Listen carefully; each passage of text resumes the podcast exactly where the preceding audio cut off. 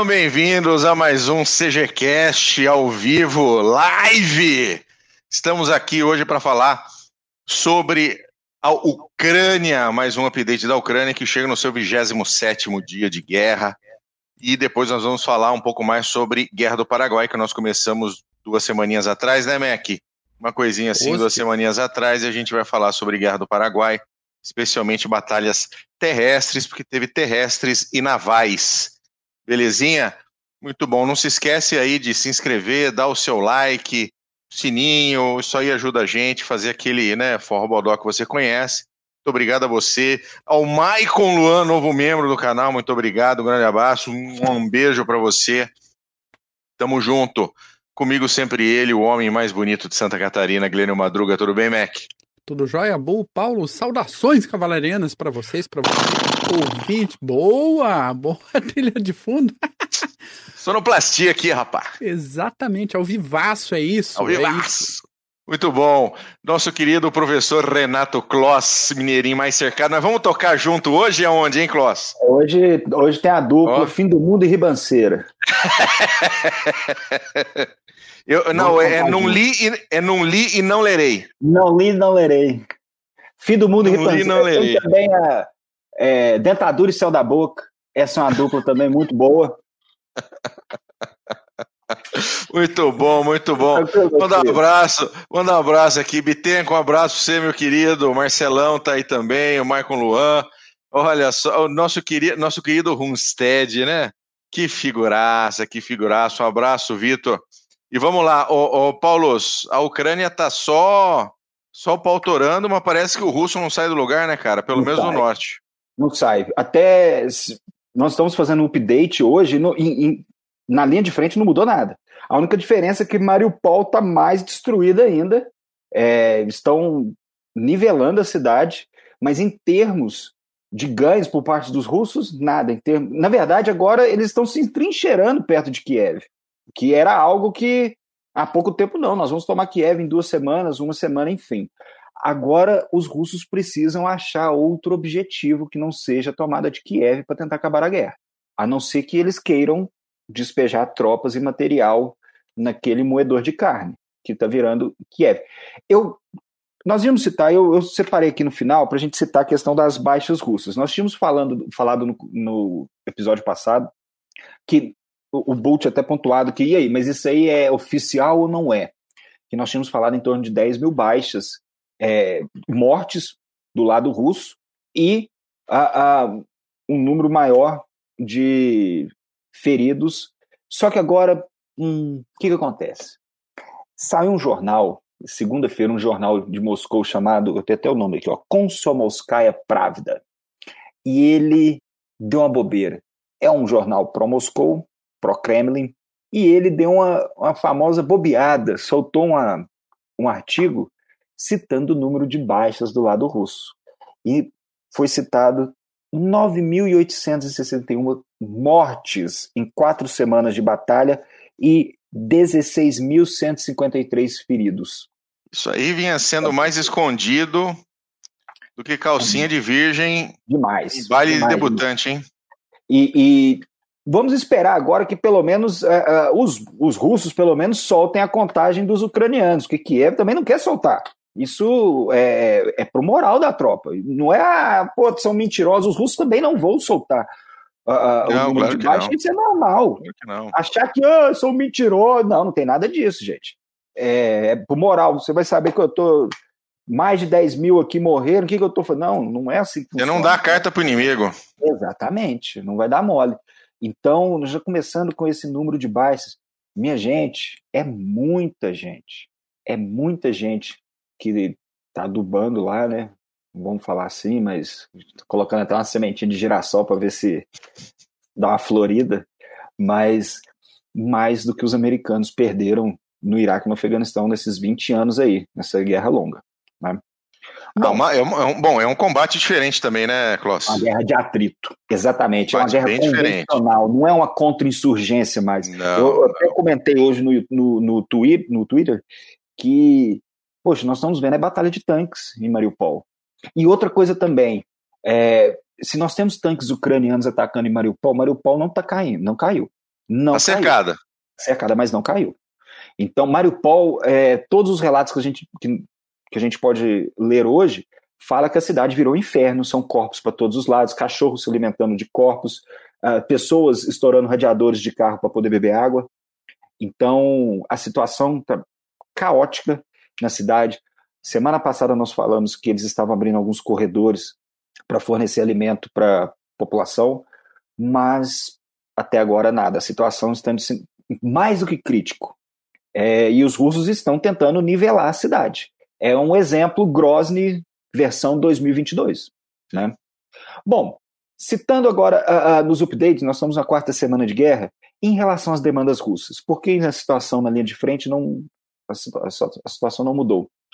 Os russos tinham alguns pontos, é, é, algumas demandas frente aos ucranianos, como, por exemplo, uh, a Ucrânia não pode se tornar membro da OTAN, por exemplo, a cessar o fluxo de arma de Ocidente, do Ocidente rumo à Ucrânia, os russos querem também, porque, poxa, é isso que está dando vida aos ucranianos, quer dizer, ajudando muito na resistência.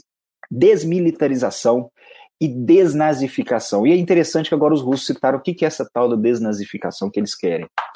Eles querem a abolição das leis contra os, a população uh, que fala russo, principalmente ali no leste da Ucrânia.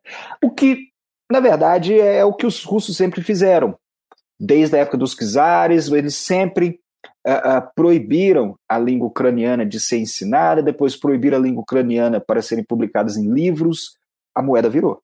O jogo virou, no caso, sei lá. Os ucranianos Enfim, fizeram o mesmo. Estão fazendo o mesmo, e os russos querem que eles uh, parem com isso. Um ponto. É, a questão da OTAN, a Ucrânia já sinalizou que isso pode acontecer, de não fazer parte da OTAN. Ok. Agora, desmilitarização, deixar as forças ucranianas um quarto do que elas realmente são. E fluxo, esse fluxo de armas do Ocidente, os ucranianos não podem abrir mão agora. E vai ser muito difícil dos ucranianos fizer, fazerem alguma concessão. Porque os ucranianos, a situação no, na linha de frente está ruim é para os russos, não para os ucranianos. Lógico, está ruim também para os ucranianos. Mas é mais difícil os, os, ucranianos fazerem alguma concessão, porque a situação no campo de batalha, ó, se eu estou me defendendo se eu estou conseguindo me defender, para que, que eu vou abrir as pernas agora? Então, nós temos esse ponto também. É, semana passada, nosso amigo Putin criou, fez um comício no dia 18 lá, 190 mil pessoas, para tentar demonstrar que está tendo apoio da população, mas nós sabemos como que a banda toca, né? Isso aí. Eu estava é mais... eu tava, eu tava assistindo, eu acho que foi na Fox, hum. na Fox News hoje, eu não lembro se foi na Fox ou na CNN, acho que foi na Fox. Uh, eles estavam falando em 15 mil pessoas presas na Rússia em protestos contra. São 15 mil pessoas presas na Rússia por protestos contra a guerra. Isso é muita gente. 15 mil pessoas presas na Rússia. A e lá é só tá ruim até para manter o sistema carcerário já. Isso. Não, você vai pôr tanta gente aonde? Como é que você vai fazer? Você vai fazer um cercadinho, fazer um cercadinho no mato ali e põe todo mundo? Estilo, estilo Segunda Guerra, lembra? Exatamente. Faz o cercadinho, e... põe 10 guarda e deixa lá. Vamos fazer um campo, um casê de novo, um, um campo de concentração. Um monte de casê, né? Maneiros, exatamente. É, estavam discutindo isso essa semana do lado ucraniano por tanto de prisioneiros que eles estão, a, a, eles estão recebendo. Então, por exemplo, na região de Kiev, dizem que agora os russos estão entrando na defensiva e os ucranianos vão para o contra-ataque. E vai ter muito prisioneiro. Então, os ucranianos também vão ter, nessa relação de prisioneiros, ali na Rússia, se você levantar um papel, já, já vai para o chilindró. Ali não precisa nem abrir a boca. Teve, teve uma moça, não sei se o relato é verdadeiro, né? De que ela levantou um cartaz que não tinha ela nada levantou. escrito, né? Tinha e nada foi presa. escrito. É, na verdade, parece até que ela tinha comentado, ó, vamos ver quantas palavras que eu tenho que falar para ser preso. Na verdade, ela na segunda palavra já levaram ela. Então, essa situação, nós sabemos que na Rússia sempre foi assim. Achar que isso, olha o que está acontecendo. Na Rússia sempre. Virou uma democracia. É, democracia. Que lindo! Meu Deus do céu. Democracia a lá russa. Só se for assim. Nós sabemos como é que funciona. E agora, tudo isso que está acontecendo, nós, nós já vimos isso durante a, a União Soviética, durante a época da, durante a revolução, na época dos czares, tudo isso, como nós já citamos, isso é um ciclo. de tempos e tempos, nós temos essas invasões, principalmente da Rússia, nesse universo russo que eles gostam de falar, que é essa as fronteiras mais perto, né? Fronteira mais perto, no caso. Bom, pode falar. Não, eu ia perguntar sobre a fronteira sul, na verdade, sobre o fronte sul. O fronte sul ainda continua, é onde os russos possuem o melhor avanço, e eles estão ainda tentando fazer aquele link que veio do sul com aquela turma que está vindo do leste. Mas até agora, nada. Então, é, eu vi, eu estava vendo que eles começaram a, a, a, com ataques esporádicos no oeste, até para tentar impedir um pouco o fluxo, né, de armas e munições que vêm da Polônia, é, exatamente. E para mostrar também que, olha, eu posso te atacar aí. Você está do lado, ó, a população ucraniana, vocês estão aí é, é, do lado da OTAN, do lado dos países, Polônia, ah, e dos outros países, não, nós podemos te atingir aí também. Então, é, isso é não só para mostrar, para parar o fluxo de mercenários, o fluxo de armas que está vindo do Ocidente, e também para mostrar que, olha, onde vocês estiverem, nós podemos te atacar, nós vamos te achar. Mais ou menos isso.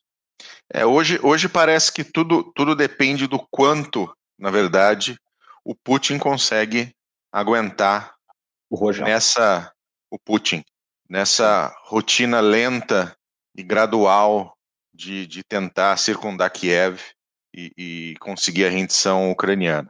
Eu acho que ainda há bastante tempo. Tem muita água para passar debaixo da ponte. Muito ah, tempo ainda. O, o, o, plano de ação que em duas semanas Kiev cai já foi por espaço foi buraco. Tempo. Então, se eles, se eles estão contando que Kiev precisa cair para uma eventual vitória russa, eles vão ter que achar outra forma. Outra forma de submissão da cidade, porque cercado eles já cercaram não toda a cidade, porque a parte oriental da cidade existe muito pan, muitos pântanos. Então ali não é uma, uma região que não adianta, você não, principalmente botar blindados ali, não dá. Então eles cercaram Kiev, em vez da cidade é, é, se submeter às forças russas, não, nós estamos vendo os ucranianos contra-atacando agora, e os russos agora estão montando trincheira do lado de, de rodovia para ficar lá e agora para ter que arrancar vai ser vai ser um pouco difícil, porque a gente sabe que na defensiva as coisas mudam. Mudam, né? mudou bastante. Mudam. Bom, falando em sanções, rapidinho, o, o, o, Putin, no comício semana passada, falou que não, tá tudo tranquilo, tá belezinha, papum, a gente tem margem, nós sabemos que não, não, as coisas não são assim. Então, os russos ainda têm alguma carne para queimar nesse sentido, alguma gordurinha para queimar, mas as coisas vão começar a a piorar em termos de economia para os russos.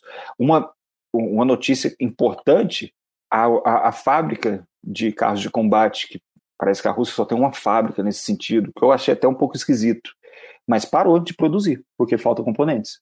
Então nós vamos começar agora a ver de fato, porque quando a guerra começou e as sanções começaram, uma coisa as sanções começaram, beleza, mas quando agora a ficha está caindo, a água tá batendo na bunda. Quer dizer aí... que ele, eles não vão conseguir mais fazer blindado que não funciona, é isso? Só makeshift. Põe um papelãozinho, estilo África Corps, quando desceu lá, põe um papelão e vambora. Porque falta componentes. Então. Cara, é muito esquisito que uma potência como a Rússia eh, tenha falta de componente Exatamente. básico para a indústria de blindados em menos de um mês de guerra que não é nem no próprio um território. Mês. E você está falando de uma, de uma. Poxa, a Rússia é uma, em termos mundiais, fornecedores de arma, a Rússia está no topo, junto dos Estados Unidos, junto da China, junto de Israel. Então, e do nada, olha, para mostrar, são uh, uh, situações como essas que mostram uh, como é, não, não vou dizer fraco, a, a, economia russa, longe disso, mas ela dá sinais de que depende, depende sim do Ocidente e de, dos outros de maneira países, muito forte, né? Muito forte. Então essa de que, olha, não, pode sancionar o tanto que vocês quiserem aí, que a gente está unido, olha que beleza. Não, não é assim que a banda toca, não. O, a água vai bater na bunda ali. Quando bater, a gente sabe que população, quando a população resolve ir para a rua, aí sim vai faltar cadeia para o tanto de gente. Para todo mundo. O, o, Lucas está perguntando aí da China ajudando a Rússia na guerra. Uh, até o momento não parece que está ajudando em nada, não, viu, Lucas? Não, não está ajudando, não. e pelo que eles falaram nesses últimos dias, não vão ajudar em termos militares. O que os russos chineses falaram foram: nós não vamos ajudar em termos financeiros, não vamos ajudar em termos militares, e a culpa da guerra dos Estados Unidos. Nada de novo. Nada de novo. Não vamos fornecer apoio militar, não vamos dar dinheiro, e a culpa da guerra dos Estados Unidos. Eles não vão nem mandar umas, umas ração de combate velha lá, chinesa? Ah, mandar um takeaway lá, o, o China Box. Um China Box? É, para ver se dá um jeito lá, porque, poxa, a, a, a comida que chega metade já vai embora no mercado negro, o que sobra então, tá dando briga. Então, então esse termos da, da, da China, a China tá, foi como nós dissemos semana passada, a grande vencedora disso tudo é a China. Tudo bem, você tem os Estados Unidos que está se sobressaindo também, fazendo frente junto com a OTAN, mas a China é a grande vencedora. Ela está vendo a briga lá e está só jogando dinheiro. Ó, joga, um, joga um dinheirinho ali, vou, vou apostar naquele ali. E ó, não sai de perto de mim. Cuidado, não chega perto de mim, não. Não espirra do que vocês estão fazendo pro meu lado. É isso que os chineses estão fazendo. A Rússia, a Rússia terminou negociações com o Japão pelas, pelas ilhas Kiririm lá? Sim, da Segunda Guerra Mundial. Cessaram as negociações, porque nós Nem sei se é Kiririm o nome, eu dei um chute aqui, tá, gente? É Kurilas. Kurilas, obrigado. Kiririm é o nome do, do, é do Dragon Ball lá, né? Isso. Então, isso é mais questões diplomáticas mesmo, não que isso vá, mas isso mostra uma ruptura. Até porque o Japão bloqueou uma série de exportações uh, junto aos russos. Então, é uma forma de demonstrar: olha, tá errado o que vocês estão fazendo, não, não é certo. E eu tinha visto também que no caso da. Deixa eu, eu até anotei aqui. A Polônia ela tinha proposto uma missão de paz na Ucrânia, da OTAN. Isso é algo que eu acho que por agora também não vai ocorrer. Os russos não vão soltar o osso dessa forma. Se bem que os russos tentaram mandar uma mensagem. Muito menos da OTAN, né? Exato. É, a Estônia estava pedindo para a OTAN largar, deixar de lado a deterrência e adotar uma postura mais defensiva. Nós sabemos, nós já falamos trilhões de vezes aqui no CGCast de deterrência, que quando você é, é quando você você tem artifícios próprios para que o, o, o seu inimigo faça o que você queira. Olha, não mude de rota, não faça isso porque você vai se ferrar. Exatamente. É, é, é, o mesmo, é a mesma estratégia que existia no começo, no final do século XIX, início do século XX, da Fleet in Being, lembram? Que o fato de você ter uma grande armada era o suficiente para você ter um, um, né, você ter influência sobre outros países.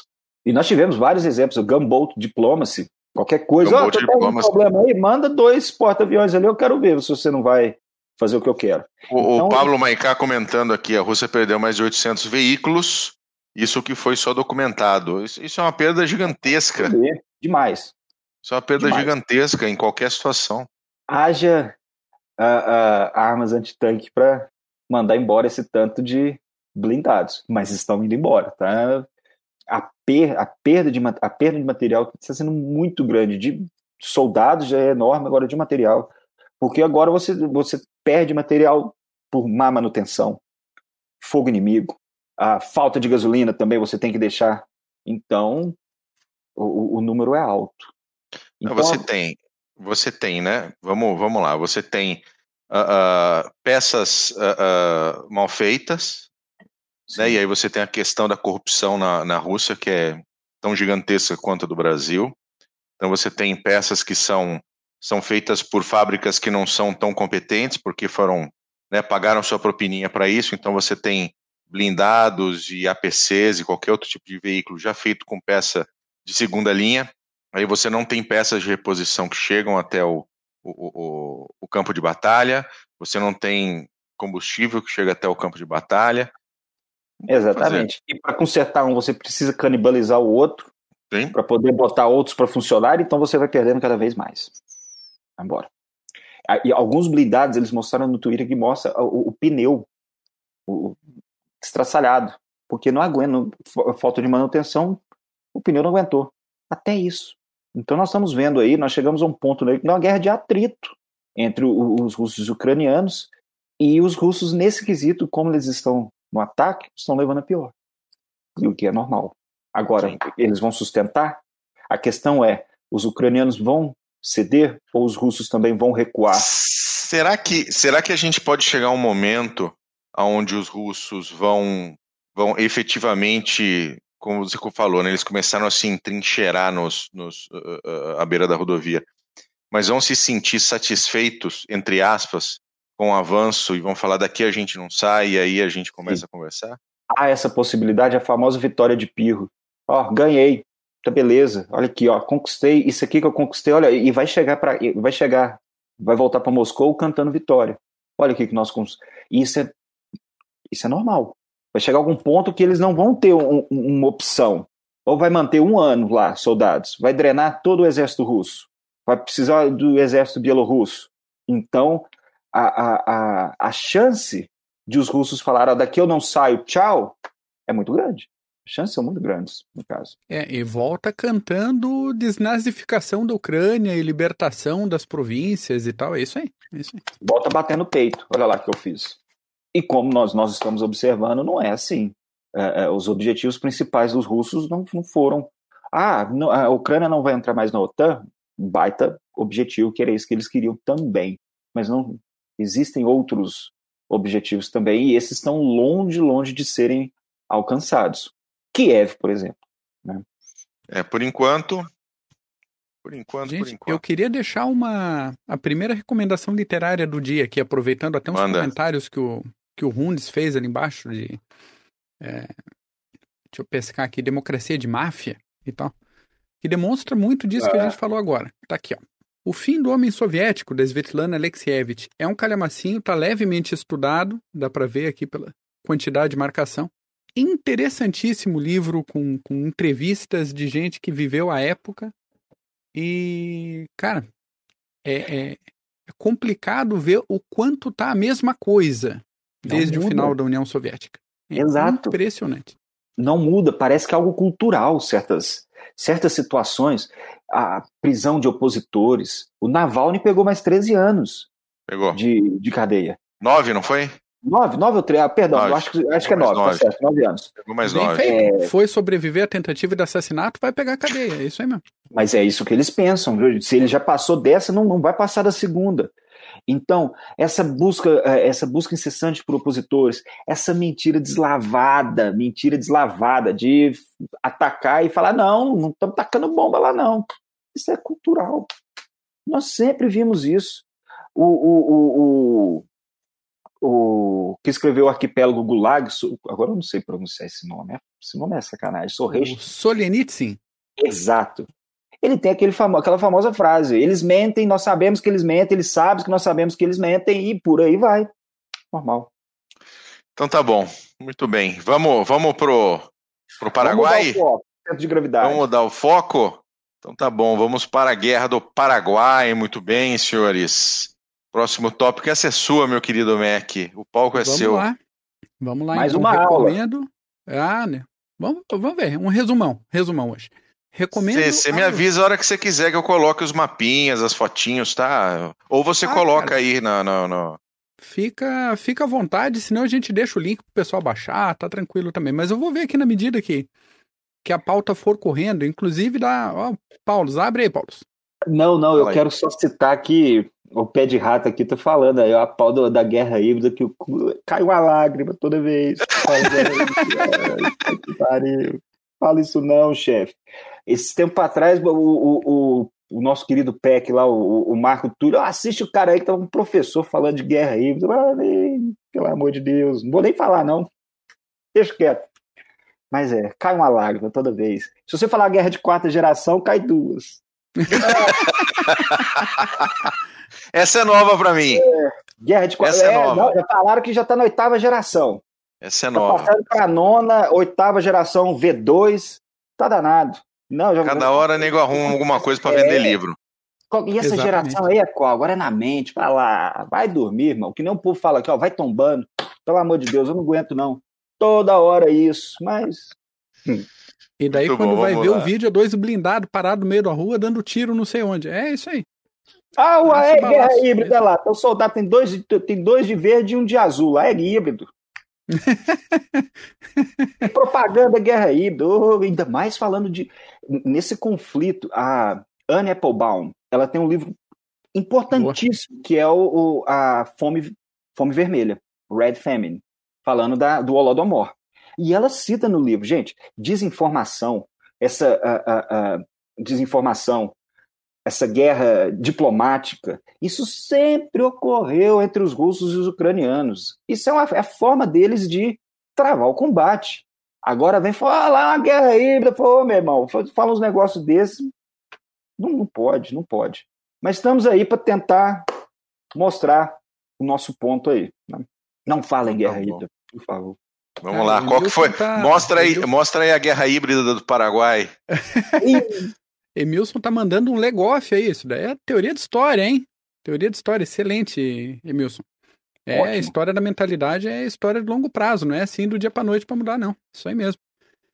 E muito se demonstra disso no estudo da Guerra do Paraguai. Já vou pegar o gancho aqui do Emilson para puxar o assunto hoje. Recomendo você, ouvinte, a pegar a tua água, pegar teu cafezinho.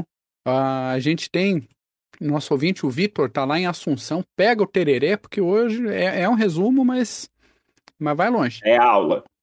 Vamos lá. Guerra do Paraguai. O que, que a gente tem para. Vou colocar um mapinha aqui.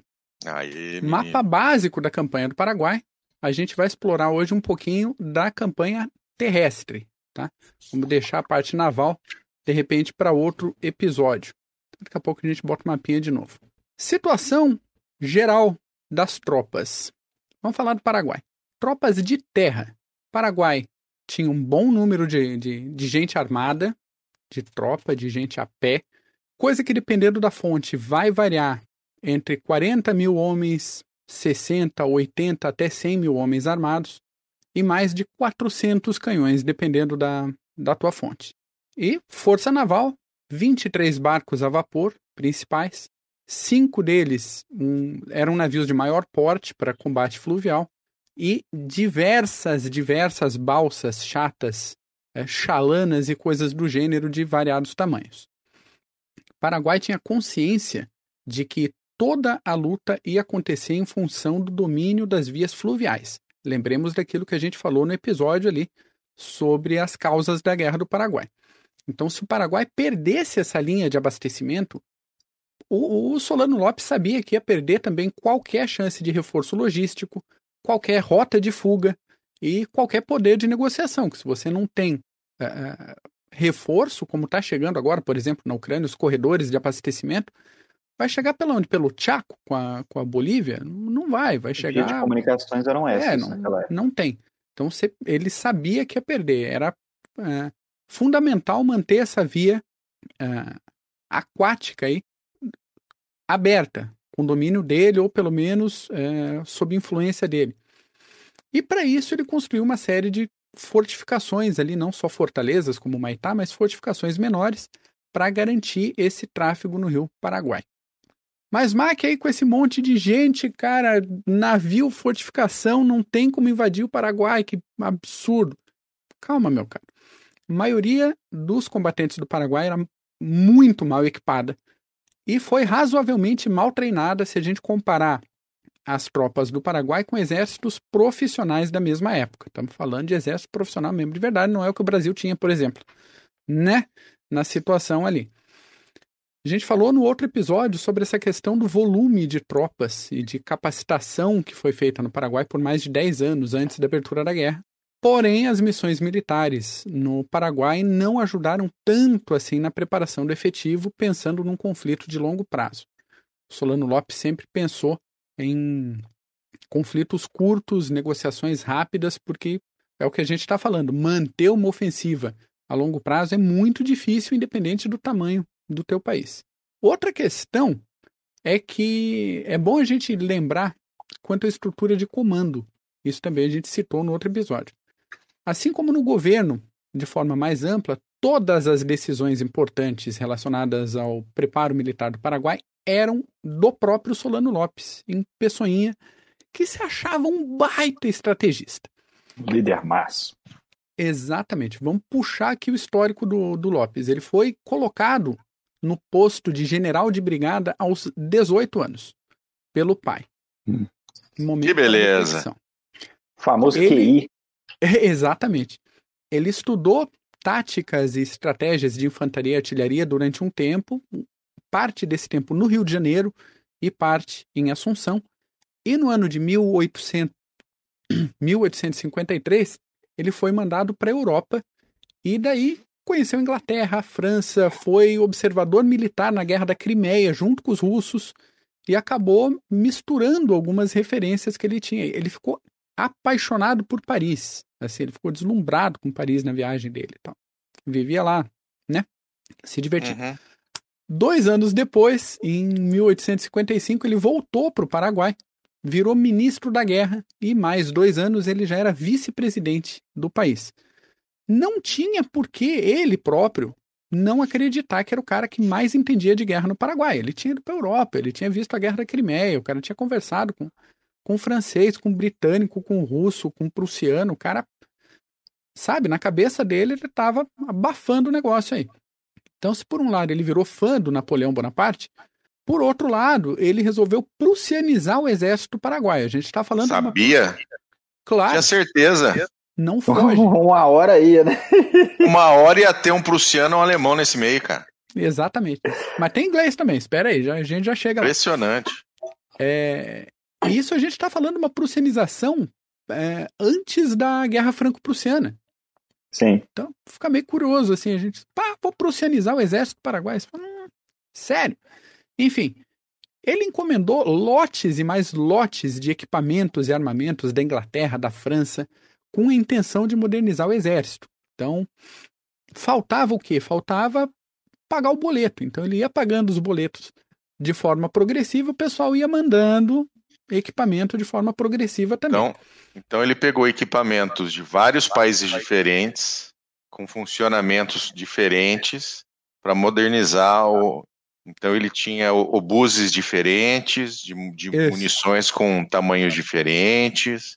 Muito, muito bom, muito, muito inteligente da parte muito dele. Muito inteligente. Pensando em logística sempre, né? Hum, sempre, sempre. Eu acho lindo. então, juntando tudo, tudo gostei, isso. Gostei, gostei do comentário do Gustavo Grossi aqui, ó. Eu assisto UFC, sou lutador profissional. É a mesma lógica, cara, é a mesma lógica. Eu assisto muito ER, emergência médica lá, virei, virei médico. E é isso aí, é a mesma, a mesma lógica, certinho. É. Então, a realidade da, das tropas paraguaias era um amontoado de armamento diferente. Então, a gente pensar em armamento de infantaria, era uma mistura absurda de armas de cano liso com arma de cano raiado, artilharia era assim também, tudo com calibre diferente, tudo com dificuldade de manutenção, porque, sério, o, o, o cabo armeiro tem que ser um anjo para dar conta disso tudo, senão não dá, né? Não vai. Não vai. E a grande maioria dessas armas com alcance muito curto e um tempo muito longo para recarga. Então, aquilo que a gente viu, por exemplo, na Batalha de Zanduana, ó, episódio mais antigo aqui do, do podcast, que você tinha. Os britânicos faziam linhas de tiro. Primeira, segunda, terceira linha, um atirava, baixava, começava a recarregar, a segunda linha tirava. A outra aí. Só que isso requer o quê? Treinamento, coisa que a princípio não foi feito no Paraguai nesse nível. Bom, curiosidade aqui. Em 59, o Lopes estava num navio que foi abordado e capturado pela Marinha Inglesa. O rolo é que um cidadão britânico estava preso no Paraguai e a rainha queria o carinha solto. Como assim você vai ficar com um cidadão britânico preso no Paraguai? Parece um pouco aquela questão da, da questão Christie no Brasil, que a gente sim, falou no, no outro episódio também. Não é por acaso, gente. A autoridade que mandou prender o navio foi justamente o William Douglas Christie. Então o cara gostava desse negócio, assim, de tocar os. Era do ramo, né? Cara do ramo. Depois ele foi substituído, colocaram um, um, um sujeito mais, mais light lá, todo falando, ah, vamos conversar com os Lopes lá. Chegar dando peitaço assim não é muito diplomático. Beleza. Tropas aliadas, o que, que a gente tem? A gente tem uma situação muito pior do que estava no Paraguai, pelo menos no início da guerra. Então, se você está, ah, o Paraguai estava ruim, não, não, os aliados estavam ruins. A Argentina tinha muito pouca tropa fixa, alguns navios, mas estava é, saindo daquele conflito que a gente falou no primeiro episódio entre unionistas e federalistas. Então né, o bagulho estava meio desorganizado. E o Uruguai vinha, basicamente, desde 1828 em guerra civil. Então não tinha como cobrar muito do Uruguai também uma estabilidade. até a, a, guerra civil no Uruguai foi a, um, o estopim para o início da guerra do Paraguai. Então você vai cobrar Sim. força militar do, do Uruguai? Não tem como, né? Nem tamanho, né? Nem tamanho, exatamente. O Brasil quase não tinha tropa regular de terra, mas tinha uma marinha decente para as necessidades imediatas da situação. Mantemos essa proporção. Era pouco mais de 40 navios, mais de 4 mil marinheiros e quase 250 bocas de fogo no início da guerra. Mas, Mac, de novo, que o Brasil não tinha a maior marinha de guerra da época, Mac, você tá louco. Se a gente contar até caiaque, tinha. É, é. é igual quando a gente conta quantos blindados a Rússia tem. É, é exato. Exatamente. É, vai uma diferença aí entre a gente contar o volume de barco e capacidade fluvial ou uma marinha com capacidade naval para projetar força e ser respeitada em combate sério. Cá entre nós aqui, nós e os ouvintes, eu acho que até hoje o Brasil não tem isso, né? Marinha para projeção de força, enfim. Na época também não tinha, não é novidade para nós. Ainda falando de Brasil, a gente não tinha um exército profissional fixo com um porte coerente com o tamanho do país. A gente está falando aí de 16 a 18 mil homens para o Brasil inteiro, sendo que o Paraguai ali tinha 100 mil. Então vê aí o tamanho do território. Além disso, estava tudo espalhado, um tanto no Rio de Janeiro, um bom tanto no Rio Grande do Sul, que é, é a área de fronteira, sempre estava dando problema. Mas o que embalou mesmo o início da guerra foram as tropas das guardas nacionais, aquela galera que era organizada dentro de cada província para cuidar das fronteiras, para colocar uma certa ordem no país aí. Uma galera que, por ser organizada localmente, é, ficava muito na mão, por exemplo, dos grandes proprietários de terra do Rio Grande do Sul ou do Mato Grosso. Funcionava quase como uma milícia, mas, né? Legalizado, bonitinho lá. É, dá, Papel passado. Dá comparar, é, por alto como polícia militar, vai, uma coisa assim. Então, cada é, guarda nacional dessa tinha é, diferença de uniforme, tinha diferença de armamento, tinha diferença de, de treinamento, se você pensar no pessoal da campanha lá do Rio Grande do Sul, era gente que era habituada, de repente, a caçar pequenos animais, gente acostumada com a lida de campo, não era gente treinada para o ofício da guerra, né? Então era pouco complicado isso aí, de, de confiar sempre em defesa da fronteira para essa galera. Então, para fechar essa parte que eu vou aprofundar num um seguinte ponto, que é muito específico aqui uh, no caso do Brasil. Não tinha dinheiro. Ah, mas Mac, não é novidade que o exército não tem dinheiro. Não, não é novidade desde 1800 que o exército não tem dinheiro. Entre 65 e 66, os dois primeiros anos da guerra, mobilização militar, o orçamento para a tropa foi o mesmo, de 1862. Pois é, o efetivo tinha passado de 14 a 16 mil homens para 24 mil, mas o dinheiro não acompanhou o crescimento, cara. Em 65, primeiro ano longo da guerra aí, já com esses 24 mil homens, o exército teve dinheiro para comprar 4 mil fardas. Oh, beleza. Olha e... só, agora vai, hein? Agora. Nossa, agora já vai. Era. Já era. Que pariu. Então a gente pode expandir esse raciocínio para coisa que precisava realmente de mais orçamento, como o salário da galera que não chegava, compra de cavalo, armamento, suprimento de artilharia. Então a, as condições da, da tropa era complicado. Até a gente pode puxar eu tô puxando. Uh, algumas coisas eu fiz as notas aqui para não me perder, outras coisas eu vou puxando de cabeça. Uh, a gente pensa que. Ah, mas quem não recebia salário era só os pé poeira lá, os voluntários da parte, o pessoal que era escravo. Não, cara, se pegar o, as cartas do Osório, que era comandante brasileiro na primeira fase da guerra, o salário dele não chegava. E daí ele escrevia carta para os filhos, fala, cara, vai estudar direito, vai fazer qualquer coisa, só não vai me inventar de ser militar, porque, cara, o salário é pouco, tá não chega. É, não dá, né? É uma vida meio ingrata esse negócio aí. Então, se até Posório tava ruim, imagina para o pessoal de, de escalão mais baixo. Então, segundo o veterano aqui, eu acho que o Dionísio Cerqueira, ele, ele fala dos deslocamentos o seguinte. Fazíamos essas marchas ordinariamente com alpargatas espanholas, chinelas de couro ou descalços. Os banhados eram muitos, os atoleiros eram frequentes e as, e as botas se enchiam de água e de lama. Com os sapatos e as botinas acontecia o mesmo e os pés se feriam. Raro era o soldado calçado. E essa galera foi encarar os 75, 80 mil, 100 mil paraguaios. Então, situação geral de tropa no início do conflito era terrível. para todo mundo. Então é dessa galera que a gente vai falar de campanha terrestre no episódio. Isso tudo aqui, a gente tá com 43 minutos de live, isso daqui foi a introdução da minha parte. Fala. Vai pegar o chá, o café, que o negócio vai, vai seguir um pouco aqui. Vamos lá. Começo das, começo das hostilidades, senhores. Vamos falar disso aí. Lá estava o navio Vapor Marquês de Olinda, em pleno 12 de novembro de 1864. Era um navio civil, tranquilo, daqueles de propulsão com duas rodinhas laterais aqui, igual de filme do, do que fala do Rio Mississippi. Tá aí ele na tela. Aí o Bu é, é sensacional. Tá aí o Marquês de Olinda. Tava lá ele navegando. É, quando a tripulação. Belo e Formoso. Belo e Formoso, fazendo cavaquinho na água. Quando a tripulação viu o vapor paraguaio Taquari, que deu um tiro de alerta. Eles já tinham passado de Assunção, esse navio estava levando o próximo presidente da província do Mato Grosso para assumir as funções lá. E eles meio que não estavam sabendo da tensão diplomática que está pegando nos últimos dias. Né? O pessoal tinha que sair do Rio de Janeiro, passar lá pelo Uruguai e subir todo o Rio. Então eles ficavam um certo tempo meio, meio isolado do Twitter. É, eles já tinham passado ali de Assunção receberam ordens diretas de voltar para a capital paraguaia, foram abordados. É, pessoal do, do Paraguai entrou no navio, toda a bagagem foi revistada, o dinheiro foi confiscado e os tripulantes foram presos. Nesse momento, o representante brasileiro em Assunção, aquele.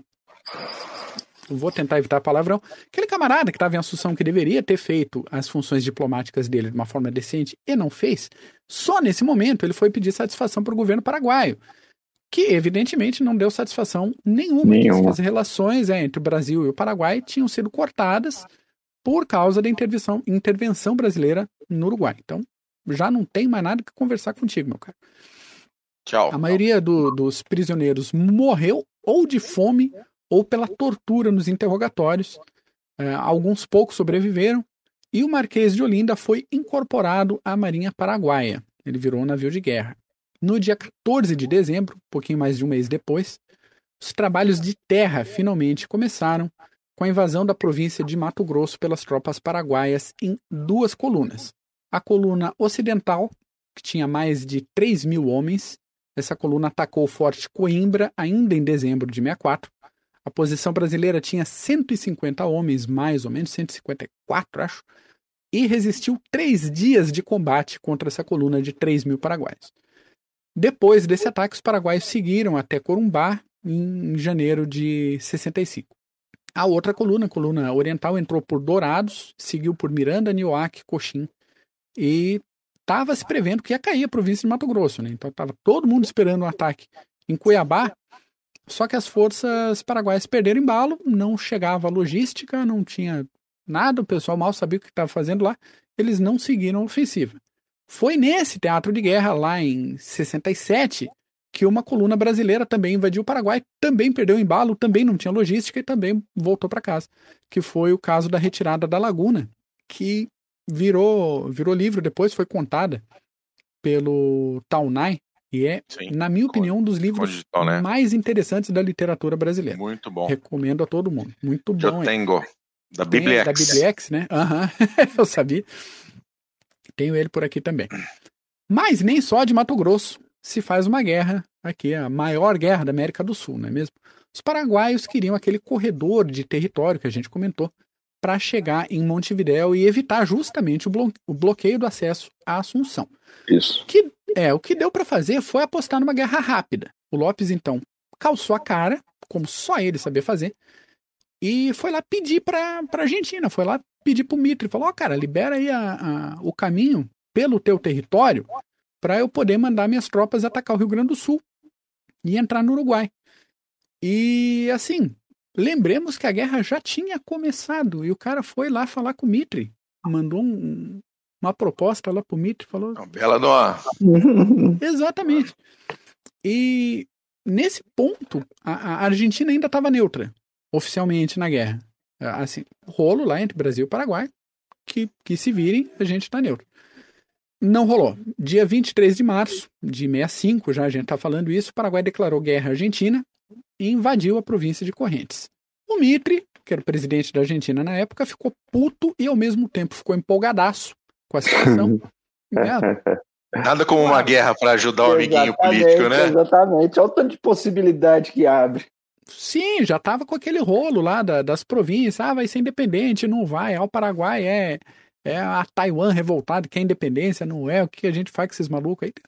Calhou de ter uma guerrinha no meio do caminho. No início de maio, o Mitre fez um discurso público que falava que em três dias eles iam para os quartéis, em três semanas eles estariam na fronteira e em três meses eles estariam na capital do Paraguai. Entre a declaração né? Vamos, vai, Kiev vai cair. É, eu pensei isso agora, eu ia falar isso agora. Exatamente. Entre a declaração de guerra paraguaia contra a Argentina e a declaração da Argentina contra o Paraguai, nesse intervalo de tempo, saiu o Tratado da Tríplice Aliança, lá em Buenos Aires, confirmando que o Mitre era inteligente pra caramba. Evitei mais um palavrão hoje aqui. Isso aí, de garantir disciplina de gatilho. Além de garantir uma retaguarda muito boa e apoio internacional, ele conseguiu segurar para ele o comando supremo das forças aliadas na guerra. Esperto. Para piorar, o Lopes contava com o apoio de um tal Justo José Urquiza, que era presidente das províncias de Entre Rios e Corrientes, aquelas duas províncias que estavam apoiando o lado do Paraguai durante a briga diplomática com o Uruguai. Ele achou o seguinte: na hora que o negócio pegar, Corrientes Entre Rios vem para o meu lado, eu tenho um corredor aberto. Aí o Urquiza falou negativo, filhão. Treino é treino, jogo é jogo. E daí, quando o Lopes atacou as províncias, o Urquiza fechou com o Mitre e falou: então vamos pro pau. Não tem conversa. O que, que aconteceu na sequência? A invasão paraguaia ao Rio Grande do Sul, via São Borja em 12 de junho, depois Itaqui, depois Uruguaiana, para quem conhece a região, um beijão, um abraço meu aí. Uruguaiana em 6 de agosto, aí as forças paraguaias pararam de novo, aconteceu o cerco de Uruguaiana, e em 11 de junho de 65 aconteceu a Batalha do Riachuelo, mais para cima lá. Batalha do Riachuelo. Vamos fazer um resumo bem resumido, que hoje é dia de operação terrestre. Nessa batalha, a gente teve quase 1.500 marinheiros em sete navios e seis balsas, isso do lado paraguaio, apoiados, essa, essa equipe, por 1.200 soldados, 22 canhões em terra e duas baterias de foguetes a congreve. Foguetes a congreve é um negócio que parece um fogo de artifício hoje em dia, era um charutinho com pólvora dentro, né? botava fogo na traseira, largava ele, tinha um cabinho engraçado. E, e, e rezava para acertar alguma coisa. É. Quase nunca acertava, cara, um negócio de, de louco, mas tinha, tava lá. Do lado brasileiro, eram quase 2.300 combatentes em cinco canhoneiras, três corvetas e uma fragata. Dos sete navios paraguaios, quatro foram para o fundo, todas as balsas foram perdidas e, pelo lado do Brasil, o Brasil perdeu um navio afundado e dois encalhados. Então a gente vai pular hoje a obra de arte que foi a batalha, justamente porque o nosso foco é a campanha de terra, mas o caso é que Vale citar porque essa batalha marca o fim da presença paraguaia na Guerra Fluvial. Acabou aí, primeira batalha importante, deu para a Marinha do Paraguai. Foi essa de... que falou sustenta o fogo que a vitória é nossa? Exatamente, exatamente. Desse ponto em diante, e a data magna da Marinha, Batalha do Riachuelo, é isso aí. Desse ponto em diante, todo o acesso ao teatro de guerra estava garantido para os aliados. Qualquer ajuda possível para o Paraguai ficou impossível. Esse ponto foi a primeira chance real do Solano, do Solano Lopes entender que a guerra tinha acabado, ele podia se render, entregar os pontos, entregar o governo e ir para casa, tomar um chumé mais. E para Paris, talvez. Paris. Paris, ele gostava, exatamente. A, a coisa ficou tão crítica que tava para chegar alguns navios da França, salvo engano, três navios, acho, da França, que tava com o boleto atrasado, inclusive. Então, quando rolou isso, o Brasil fez uma proposta para o estaleiro, falou, a gente paga os boletos que estão atrasados dele, a gente fica com os navios, pode ser? Eles assim, pode ser. E a gente incorporou esses três navios que iam para o Paraguai. E, o, o, Lopes dava pulo desse tamanho dentro de casa, falou, cara, eu paguei metade desses boletos. Não interessa, filho. é nosso, é nosso, azar. Loteria tá fechada. Hum, daí a gente vai para ofensiva aliada mesmo de verdade. Né? Primeira onda paraguaia, agora é, é a hora dos aliados devolverem a gentileza. Início de 65, o Paraguai estava na, na ofensiva. No meio do ano aconteceu esse sacode na Batalha do Riachuelo. Logo depois, os paraguaios foram expulsos do território argentino. Oficialmente era hora de um contra-ataque, mas não tinha tropa organizada entre os aliados para fazer uma ofensiva. A coisa só mudou lá por abril de 66, quando as tropas aliadas cruzaram o Rio Paraná, no que ficou conhecido aí como a Batalha do Passo da Pátria. Isso aconteceu entre o dia 16 e o dia 23 de abril. Aconteceu ali uma manobra conjunta interessante, uma manobra da Marinha Imperial. Bombardearam a aldeia paraguaia na região e acabaram segurando as defesas fortificadas ali, entrincheiradas, para que o desembarque acontecesse de forma mais tranquila, de forma mais cegadinha. 10 mil homens foram desembarcados, aí que bonito. 10 mil homens foram desembarcados, logo depois o pau torou com gosto, tanto para garantir a cabeça de praia no desembarque ali, quanto em volta do forte de Itapiru, e daí a ilustração, e salvo engano, é, é do ataque ao forte de Itapiru, que era ali pertinho. Nesse combate se destacaram um certo major chamado Deodoro da Fonseca, que a gente vai ver na história depois, e o comandante da invasão, que foi o general Osório, Manuel Luiz Osório, patrono da gloriosa arma de cavalaria do Exército Brasileiro. Conta-se, conta-se inclusive que o Osório ficou bem ventilado pelos buracos de tiro que passavam pelo tecido da, do fardamento dele e acabaram não acertando o corpinho do general. Que coisa, hein? Enfim. Momento Wyatt é, a Earp. gente, a gente vê um é, pleno segunda metade do século XIX, né? Como a, as, a, a história e as histórias se misturam até na construção do mito, né? Interessante isso. Mas agora que a gente cruzou a fronteira, foi uma lavada, máquina. Foi só ofensiva. Não foi. Em 2 de maio, os paraguaios fizeram um ataque muito bem coordenado no esteiro Belaco, que podia ter afofado a determinação dos aliados. Mas o comandante paraguaio se emocionou com esse sucesso inicial, gente. Ele ficou sentido, ele falou: agora vai, cara. E ele resolveu que, em vez de só fazer um ataque decente, ele queria aniquilar todas as tropas estrangeiras do país. Aí ele tomou um sacode. De novo, o Paraguai tomou um sacode. O Osório organizou o contra-ataque em cima dos paraguaios que estavam em retirada. Por quê? O pessoal já estava em retirada e estava arrastando peça de artilharia brasileira pelo caminho. Eles tinham capturado alguns canhões e estavam puxando. Então, a velocidade que eles podiam ter na retirada, eles estavam arrastando canhão no banhado. tá? Então, Não tem como. Uh, só, é, só rapidinho. essa, essa situação aí com o Osório puto dentro das calças. E essa aí, a infantaria paraguaia arrastando canhão banhado, né? Não deu. Desastre. Dos 6 mil paraguaios iniciais na, na batalha, cerca de 2 mil morreram em campo e uns 300 e poucos foram feitos prisioneiros pelo Brasil. Alguns desses passaram a ser informantes e até ingressaram nas tropas brasileiras para lutar contra Solano Lopes. A gente vai ver isso até é, numa formação organizada chamada de Legião Paraguaia. Um fato bem curioso aí na guerra. Aí o Solano Lopes, depois dessa, achou que dava pé fazer um contra-ataque de peso em cima da- dos aliados. Então, 24 de maio, mandou 25 mil soldados, gente pra caramba, e mandou para cima dos aliados na Batalha de Tuiuti. Tuiuti, temos aqui, eu acho que uma ilustração bem bonitinha. A batalha foi pensada para ser decisiva, claro, para acabar com a guerra, claro, e foi de fato a maior e a mais violenta batalha da guerra, com quase 60 mil homens em campo. Tá falando de América do Sul, senhoras e senhores. É. E terreno desgraçado de ruim, cheio de banhado, cheio de atoleiro, mato alto. O dia começou com uma neblina fechada, pessoal de, de- que mora perto da serra, aquela neblina branca, bonita, que de repente a neblina começou a ficar mais escura por causa da porva, da fumaça da porva.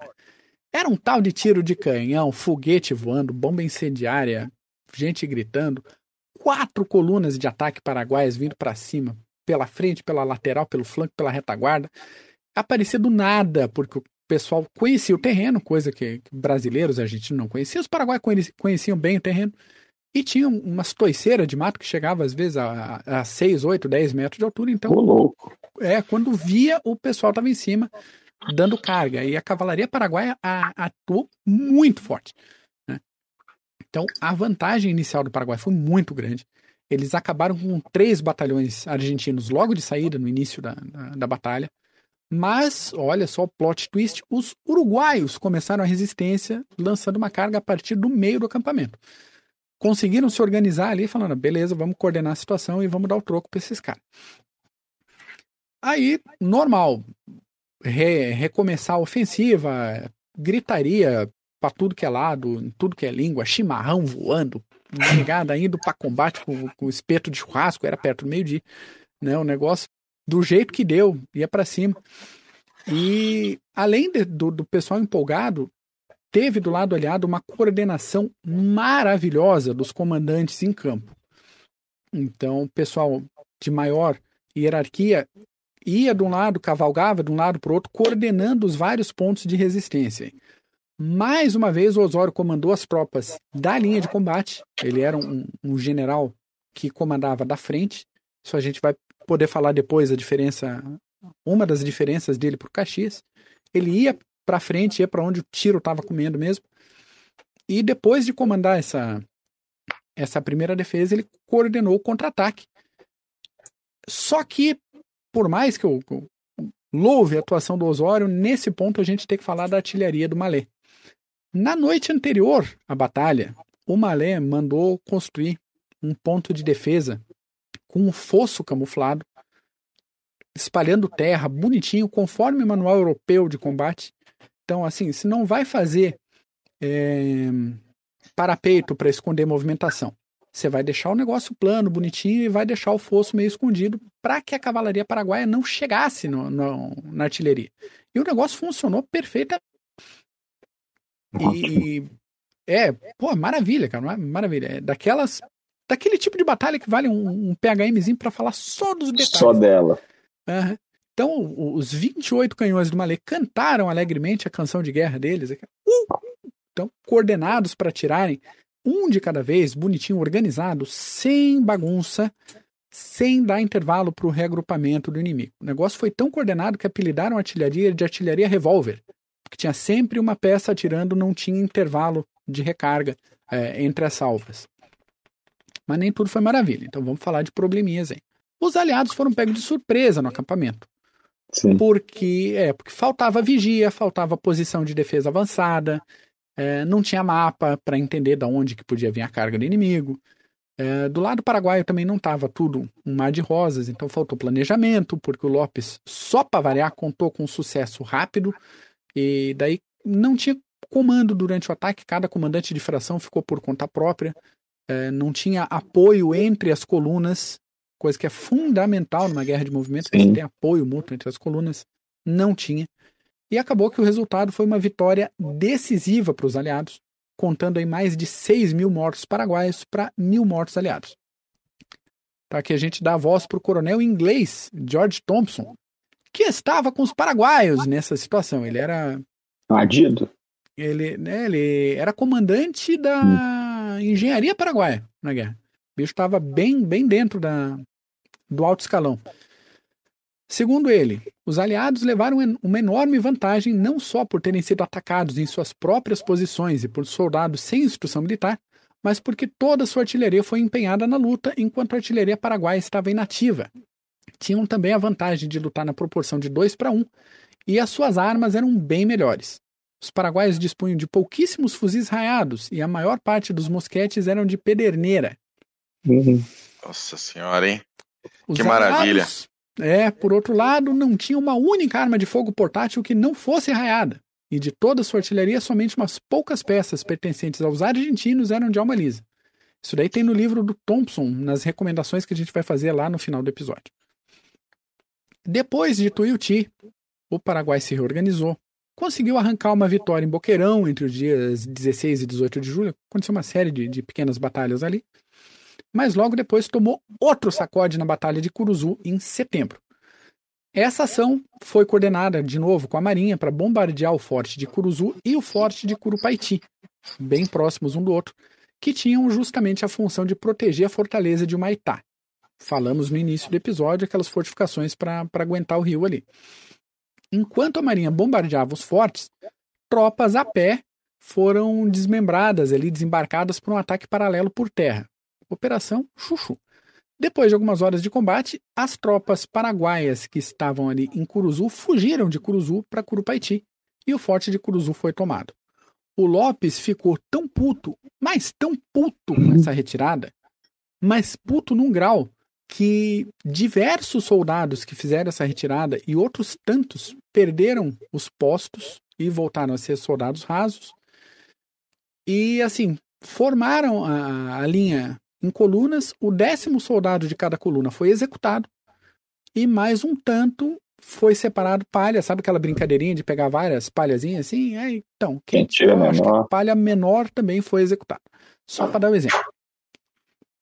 Então, assim, isso é hora de ficar executando gente, né? Não é hora uhum. de ficar executando gente. Solano Lopes. Novo momento de reflexão é que o Lopes percebeu nesse ponto que a guerra tinha terminado, não tinha mais o que fazer, não tinha a menor chance dele virar o jogo. Ele queria assinar um tratado de paz. Ele tentou. Ele chamou o Mitre da Argentina, chamou Flores do Uruguai para uma conversa entre os três ali. Só que havia o tratado da Tríplice Aliança, o artigo 6, artigo 6, impedia que qualquer um dos membros da aliança negociasse a paz em separado com os outros dois. Então faltou um representante do Brasil, não teve acordo e segue a guerra. Paraguai já. Modo de defesa total, Lopes determinado a não ceder nenhum metro de território barato. Sabia agora que não tinha é, chance de acordo de paz. E voltamos aos combates. Isso. A possibilidade era o quê? Ele sair da presidência da Argentina, muito provavelmente deixar o país, né? Renuncia da presidência do Paraguai. Do Paraguai. Do Paraguai, obrigado. E ou ou sai morto. Era rendição incondicional e abandono ou morte. Então, para ele não tinha opção. Em 22 de setembro, os aliados foram para cima do forte de Curupaiti, que tinha ficado para trás, com quase 25 mil soldados da, dos aliados contra 5 mil paraguaios. E aí tomaram um pau, cara. Os aliados tomaram um pau. O bombardeio naval não causou estrago nenhum, porque o forte estava construído numa posição muito boa acima da linha d'água e os paraguaios estavam bem entrincheiradinhos. As colunas de ataque, respira, estavam tão confiantes, mas tão confiantes, porra, a gente tá 5 para 1 fazendo um ataque, os caras estão com as calças na mão, pelo amor de Deus. Eles marcharam tranquilamente com o uniforme de gala que tinha, o que estava disponível, né, o uniforme mais limpo, no caso, e com a banda tocando na frente, fanfara. Pra, tudo. Pra, banda militar, exatamente. Falar, ah, vai ser um passeio esse negócio, vamos pra cima. O pessoal achou que tava na porcaria de um desfile, em vez de tomar a fortaleza. E a artilharia paraguaia deu troco, à altura. Cantaram bonito, foram mais de mil mortos aliados para 54 baixas paraguaias. Louco. Foi feio, foi feio. Curupaiti foi feio. Aliás, para quem conhecer a região ainda, há algumas trincheiras em volta de Curupaiti e do Boqueirão ainda estão. Uh, é, ainda dá para ser visto. Não são visíveis. É bem interessante. Apesar dessa vitória, muitos paraguaios desertaram, não queriam mais fazer parte daquele combate ali. E o Lopes passou uma lei muito democrática que punia as famílias de qualquer desertor do campo de batalha. Então, acabou esse negócio, o cara fugir para o mato, correr para algum lugar. Detectado isso, ele sabia que as famílias iam, iam pagar. sofrer. E aí acabou o gás de novo, pessoal. Os aliados não tinham nem tropa, nem logística para continuar o avanço. Tanto que essa batalha, dessa batalha até o próximo avanço, foram 10 meses de preparação. Caramba. É. Mais uma coisa que vale a gente comentar aqui: o Comando Supremo das Forças era argentino, era do Mitre que a gente comandou lá. A maioria das forças era brasileira. E o Uruguai estava meio ainda na merda, porque o Flores acabou voltando para o Uruguai em setembro de 66 e foi assassinado em 67. Nesse meio do caminho, todos os comandantes ali do campo de batalha acusavam entre si pela derrota. É aquele meme do, do Homem-Aranha que o Bu colocou agora há pouco aí. Isso. Ali. Então, um acusando o outro, ninguém queria assumir o Chabu e. É, nem entre os brasileiros eles estavam se entendendo, né? De treta entre o Tamandaré, o Porto Alegre, o Polidoro, o Jordão, até Posório nessa brincadeira aí. Aí que o Caxias foi colocado como comandante geral das tropas brasileiras e depois com a saída do Mitre da presidência argentina em 67, ele saiu uma vez, ficou vice dele, voltou, depois ele saiu de novo, mas nesse ponto ele saiu o Caxias assumi, acabou assumindo também como comandante supremo das forças aliadas. Daqui para frente a guerra pegou mais aquela cara mesmo de Brasil contra o Paraguai. Apesar de ter uh, tropas argentinas e uruguaias até o final da campanha, ficou basicamente Brasil e Paraguai em campo. Tá? Então ele aproveitou esse intervalo de reorganização ele para reabastecimento de tropa, para trazer mais gente. A gente poderia falar aqui uh, se já não tivesse uma hora e oito de episódio, de recrutamento forçado, da questão dos voluntários da pátria, negócio e tal. Mas ele aproveitou também para dar uma freada no surto de cólera, no surto de diarreia, que estava matando mais gente do que tiro na, no, nos acampamentos aliados, e ele ajeitou tudo para a ofensiva aqui. Fazendo só um adendo, questão Osório e Caxias. O Osório era povão. Uhum. Ele começou recrutinha lá embaixo e chegou a, a, general passando por cada um dos postos do exército. Então ele tinha a, a questão prática muito forte. Ele falava igual soldado, ele sentava no chão para comer igual todo mundo, ele dividia o chimarrão e o churrasco, ele era povão. Tanto que essa questão do, do exército ter é, esse espelhamento no Osório foi muito presente até a década de 30. Foi só na década de 30 que mudou a questão para ser o exército de Caxias. Até então era o exército do Osório mesmo. Tá? Só que nessa situação, o governo brasileiro jogou Caxias porque o Caxias era um cara estudado. Ele estudou no Rio de Janeiro, era um cara que tinha formação acadêmica e era muito competente em campo de batalha. Só que ele só ia para frente, e isso não é um defeito, isso é uma característica dele. Até um general com maior formação. Uh, ele não ia toda hora para o front, para onde o bicho estava pegando. Ele ficava mais na retaguarda, organizava a hierarquia para o pessoal combater lá na frente, na frente. Então a gente tem, por exemplo, a, a gente vai mostrar daqui a pouco uma tela da Batalha do Havaí. Aparece o Caxias no alto do morro, dando ordem para os subordinados, e lá embaixo o Osório no meio do pau. É. O Osório gostava daquele zaralho da batalha lá. Então era muito mais fácil para o soldado raso e das hierarquias mais baixas se identificar com esse cara que estava tomando tiro junto do que com o cara mais isolado lá que estava comandando as coisas do, do alto do morro. Tá? Lembrando de novo, não estou falando, não, falando mal do Caxias, tá, até tô um pouco, mas não é um defeito dele. É característica de um comandante do outro. Enfim, o objetivo agora é a tomada de Humaitá. Humaitá era uma fortaleza importantíssima que ficava numa curva de rio, uma curva em formato de ferradura, e era um inferno, era um inferno muito bem projetada, tinha aquelas correntes no rio para travancar o avanço do, dos barcos, deu um atraso violento na Marinha Imperial. Mas, de novo, vamos falar da, da tomada de Humaitá em outra situação. Durante a preparação dessa ofensiva, o Paraguai caiu em cima de novo com a segunda batalha de Tuiuti. Vieram para cima com 9 mil soldados contra 4.500 brasileiros.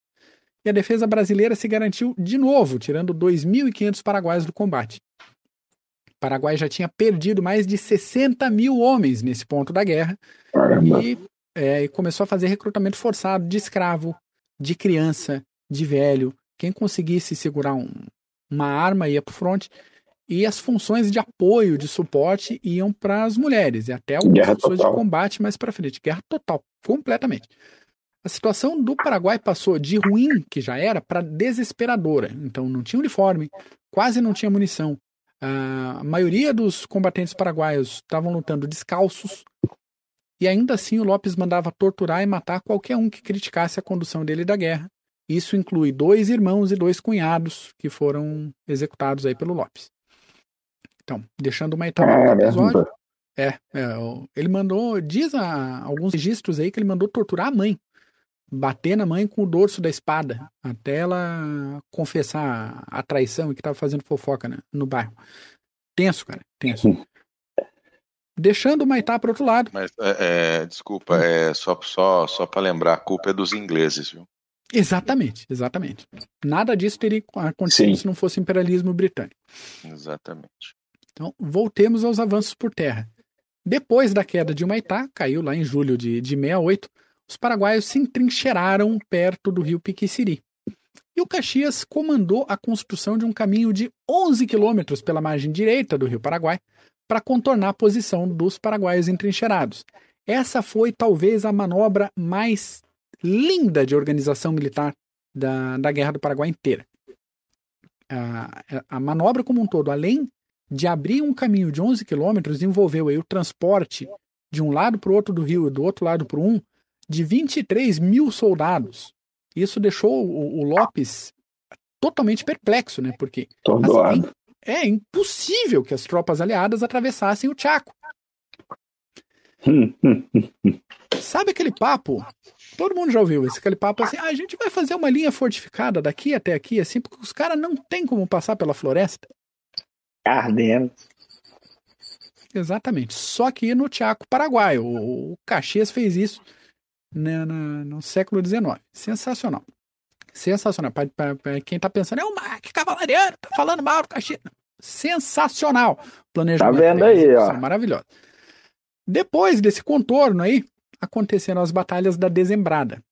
Porque isso, tudo com vitória aliada, né?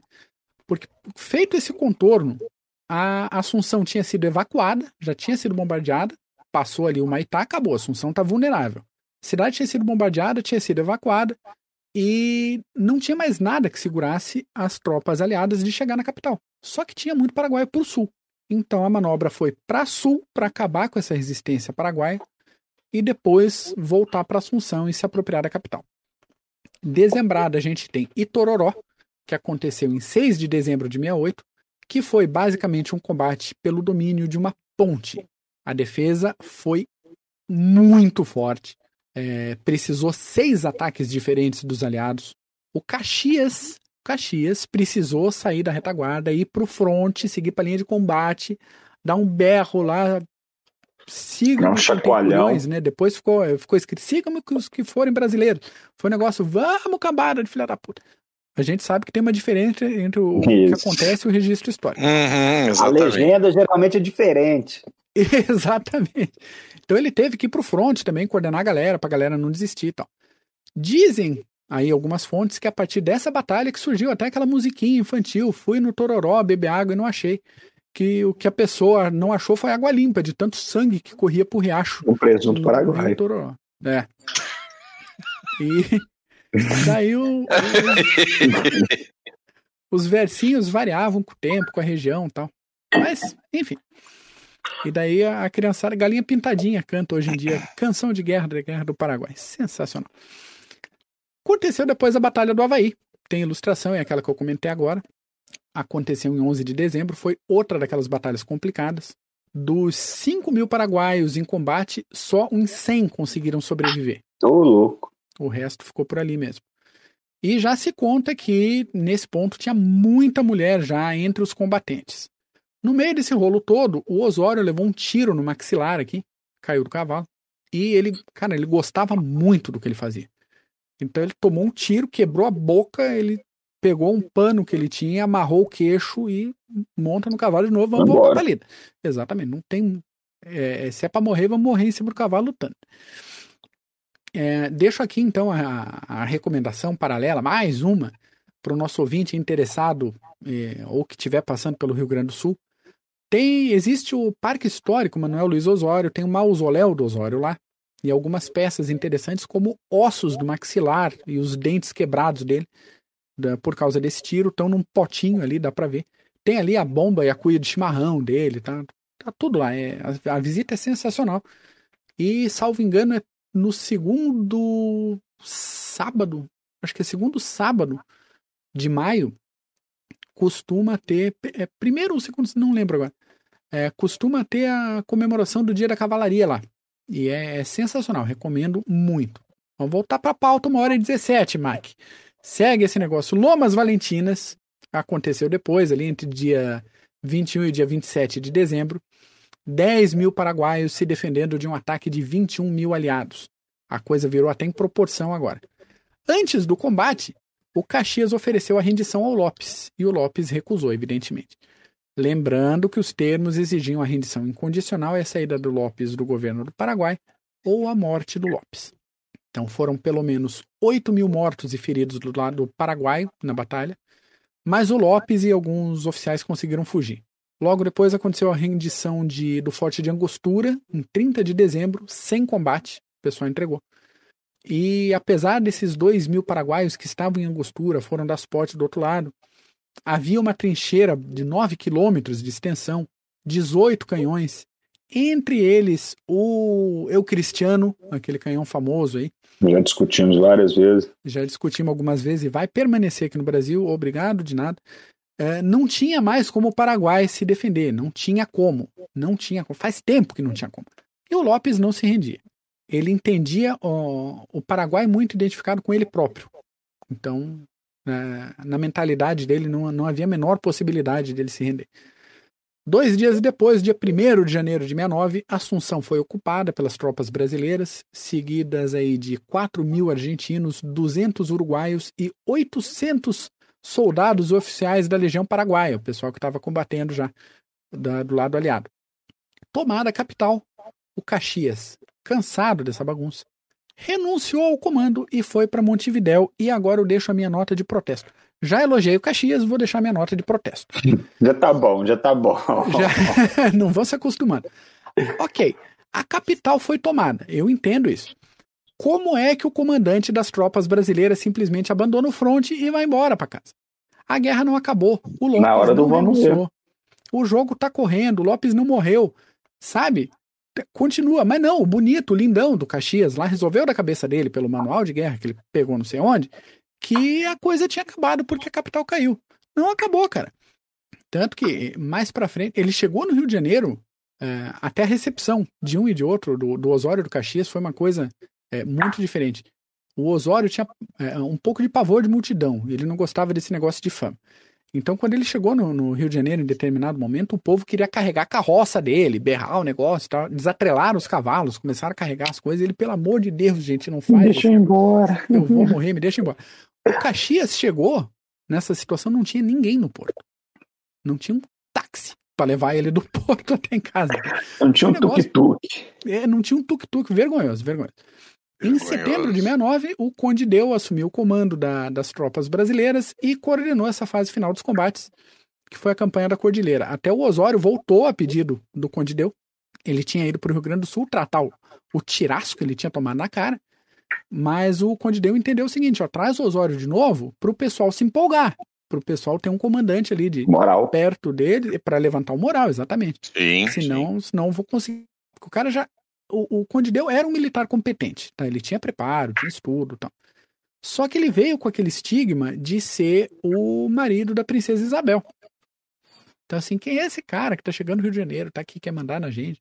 Bicho todo cheio de mania, todo, pô, família real, né, cara? Pô. A carteirada. É, exatamente. Não, não, economiza. Então, para articular esse negócio, mandou chamar o Osório de novo, o Osório veio.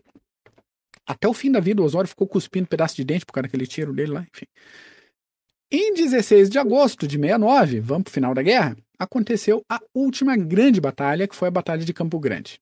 A situação aí era 20 mil soldados aliados contra 6 mil paraguaios, dos quais 2 mil desses 6 mil foram mortos. O que, que a gente pode destacar dessa batalha aqui? De trágico. Nesse momento da guerra, já estava faltando soldado para o Paraguai, tinha um tempo, e já tinha batalhões inteiros de criança e de adolescente em campo. Então, em Campo Grande, a maioria dos combatentes tinha menos de 15 anos de idade. Caramba! É, é, muitos foram mandados colar bigode postiço de palha, de, de capim seco, para não ser identificado como criança de longa distância. E ainda assim, cara, eles sustentaram oito horas de combate em inferioridade de condição contra as tropas dos aliados, que já eram tropas profissionais, já tinham experiência de combate. Agora vamos todo mundo ficar puto, porque a intenção do Lopes é o seguinte: ele fez essa linha de defesa com crianças e com idosos e com algumas mulheres para atrasar as tropas brasileiras para que o Bonito pudesse fazer uma linha de defesa mais para lá em Cerro Corá. Os brasileiros só viram a tragédia que tinha acontecido, a quantidade de crianças que tinha morrido depois da batalha. E o, o ódio ao Solano Lopes aumentou em todos os escalões do, da tropa. Do lado paraguaio, a, a, essa tragédia foi tão pesada e permanece tão pesada para a história do país e da, da população que o Dia das Crianças no Paraguai ainda é comemorado em 16 de agosto, no dia dessa batalha de Cerro Corá. De, de complicado que foi. Então, desse ponto para frente, já não teve batalha de vulto, foi uma caçada ao Solano Lopes. Em 1 de março de, de 70, uma tropa de 2.600 brasileiros encontrou uh, 400 e poucos, 409, 410 paraguaios na localidade de Cerro Corá, pertinho ali da divisa da, com o Brasil já. E o Solano Lopes, a esposa dele, a Elisa Lint e os filhos estavam com, com as tropas nesse momento. Depois de atacado, Solano Lopes foi acuado no canto, na beira do rio ali, e mais uma vez recusou a rendição. Ele foi ferido com um golpe de sabre, com um golpe de lança. Finalmente alguém deu um tiro nele, matou o cara. E um dos filhos, o, o Panchito, também foi morto em combate. A Elisa Lynch, esposa do Solano Lopes, mãe do Panchito, cavou a cova deles com a mão depois da batalha. Coisa tensa também da gente imaginar. Sem e dúvida. mesmo assim, é, depois da morte do Lopes, uma parte das tropas se rendeu em 4 de março, outra parte seguiu ainda pelo interior mais uns dias até o dia 8, e daí chega, acabou a guerra. Enfim, uma hora e 24. Chico Diabo. Olha. o Gustavo Grossi falou aí, o Chico Diabo, Chico que ó, Diabo, é isso aí. É, Então, É isso mesmo. matou. consequências e demais desenrolares a gente deixa para um próximo episódio, porque é- tem bastante coisa para falar ainda. E também a gente vai deixar mais para frente episódios aí sobre a Batalha do Riachuelo, queda de Humaitá, essas consequências da guerra, coisas complicadas ah, como possíveis crimes de guerra, que tem bastante gente que levanta isso também, ah, o peso, a importância das doenças em campo de batalha. Então tem muita coisa para cavucar aí. Muita coisa. Já posso aproveitar o embalo e dar minhas recomendações? Pode, lógico, recomende. Então vamos lá. Vou deixar Quando você link- recomenda, eu vou dar uma pista do, do- da semana que vem, tá bom? Boa. Boa. Vai, vai, vai, vai recomendando aí. que Vai, vai recomendando aí. Vou deixar o link de um artigo, a reorganização do Exército Brasileiro na Guerra do Paraguai, um artigo pequenininho, mas bem legal, vale a pena dar uma olhada. E os livros, alguns aqui em volta de mim, Maldita Guerra do Francisco Doratiotto, Nem Heróis Nem Vilões do Moacir Assunção, A Retirada da Laguna do Visconde de Taunay, A Guerra do Paraguai do Luiz Otávio de Lima, e daí dois com especial carinho. Um é Reminiscências da Campanha do Paraguai do Dionísio Cerqueira, Cerqueira. é um livro escrito por esse veterano brasileiro que, já no início do livro, ele não se compromete com detalhes. Ele fala assim: não, não é um registro, são reminiscências. Eu tô velho, eu misturei um monte de coisa, é, um monte de coisa emocional, um monte de coisa de batalha. Tanto que ele mesmo vai falar assim: morreu um milhão de pessoas na Guerra do Paraguai. Hum, Vamos pegar leve. Tá? Mas ainda assim, é a narração de gente que teve lá, do lado aliado. E outra curiosidade dele é que ele de fato foi um voluntário da pátria, como voluntário mesmo. Ele foi tão voluntário, tão cedo, tão empolgado, que ele se voluntariou uma semana antes de começarem a pagar um, um bônus para quem se voluntariasse. hum. Então, o voluntário é azarado. hein? O segundo livro é Guerra do Paraguai, do George Thompson, aquele inglês lá, coronel de engenharia inglês.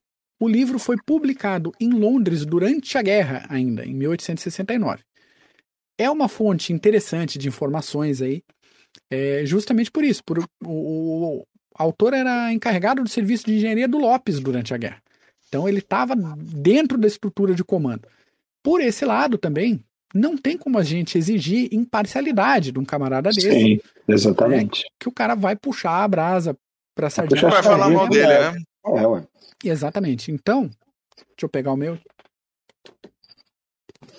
Esse vale a pena mostrar. George Thompson. Esse daqui foi o Sopa que me deu um abraço. Sopa, se um dia, quem sabe, você vê essa live. Esse me, me mandou esse livro aqui, uma teteia, uma delícia. Então, tá aí minhas recomendações, links da Amazon na descrição do episódio. Lembrando que para ajudar financeiramente aqui o nosso podcast, a nossa manutenção na rede, pode comprar pelos nossos links e pode ser membro do canal aqui no YouTube, que você vai ajudar a gente também. Também. Comprar pelos links não paga nada a mais por isso. O preço é o mesmo e a Amazon dá aquele E cascalhinho. ajuda. Ajuda nós. Ajude, ajude a comprar um microfone novo para o Bull, tá bom? É um incentivo. É um um incentivo. microfone novo. Muito bom. Semana que vem, 40 anos da Guerra das Falklands. Isso. Ah, bastante coisa interessante. Eu não vou fazer um apanhadão geralzão do que foi a guerra. Vamos ter, vamos ter algumas coisas bem específicas e que não são muito faladas daquele conflito. Vai ser um, um CGCast, ó, chuchu beleza. Pode ficar tranquilo. Paulo, suas últimas recomendações e palavrinhas de amor e carinho. Não, olha, tem gasguei. Recomendações não vou deixar de lado. É, que aula, mais uma vez, que aula da Guerra do Paraguai. Nós já falamos da outra, do outro episódio que o Mac ensinou o background da batalha, agora nós já temos as operações aí terrestres, agora nós vamos ter as operações navais também, junto do desse apanhado. Sensacional, mais uma aula. Excelente, eu também achei que foi excelente. Mac, obrigado. Eu que agradeço, imagina, uma baita de uma oportunidade. Fantástico trabalho. Clós, obrigado. Um abraço a vocês todos que estiveram aí. Igor, que chegou por aí agora. Rule Britannia. Um abraço para todos vocês. Não se esqueçam de se inscrever, colocar, dar o joinha aí pra gente. E fiquem com Deus. Até a próxima. Tchau. Falou.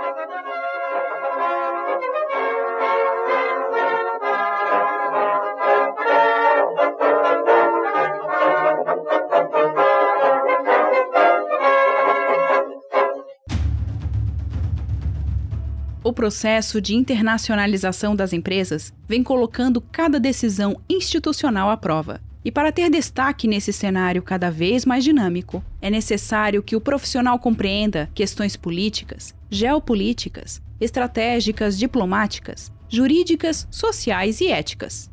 Nesse sentido, a Columbus, pós-graduação de alta performance, promove o curso de Relações Internacionais e Diplomacia Empresarial este curso é coordenado pelo professor Marco Túlio Delgobo Freitas e é voltado para profissionais que trabalham em um contexto internacional ou queiram atuar na área de relações internacionais. Se a sua área de atuação for direito administrativo ou gestão estratégica de marketing, a Columbus também tem cursos de pós-graduação que vão te ajudar a desenvolver habilidades e competências para sair na frente como um profissional completo e dinâmico. Acesse o site columbuseducacional.com.br. Informe que conheceu os cursos através do podcast Clube dos Generais e garanta 10% de desconto.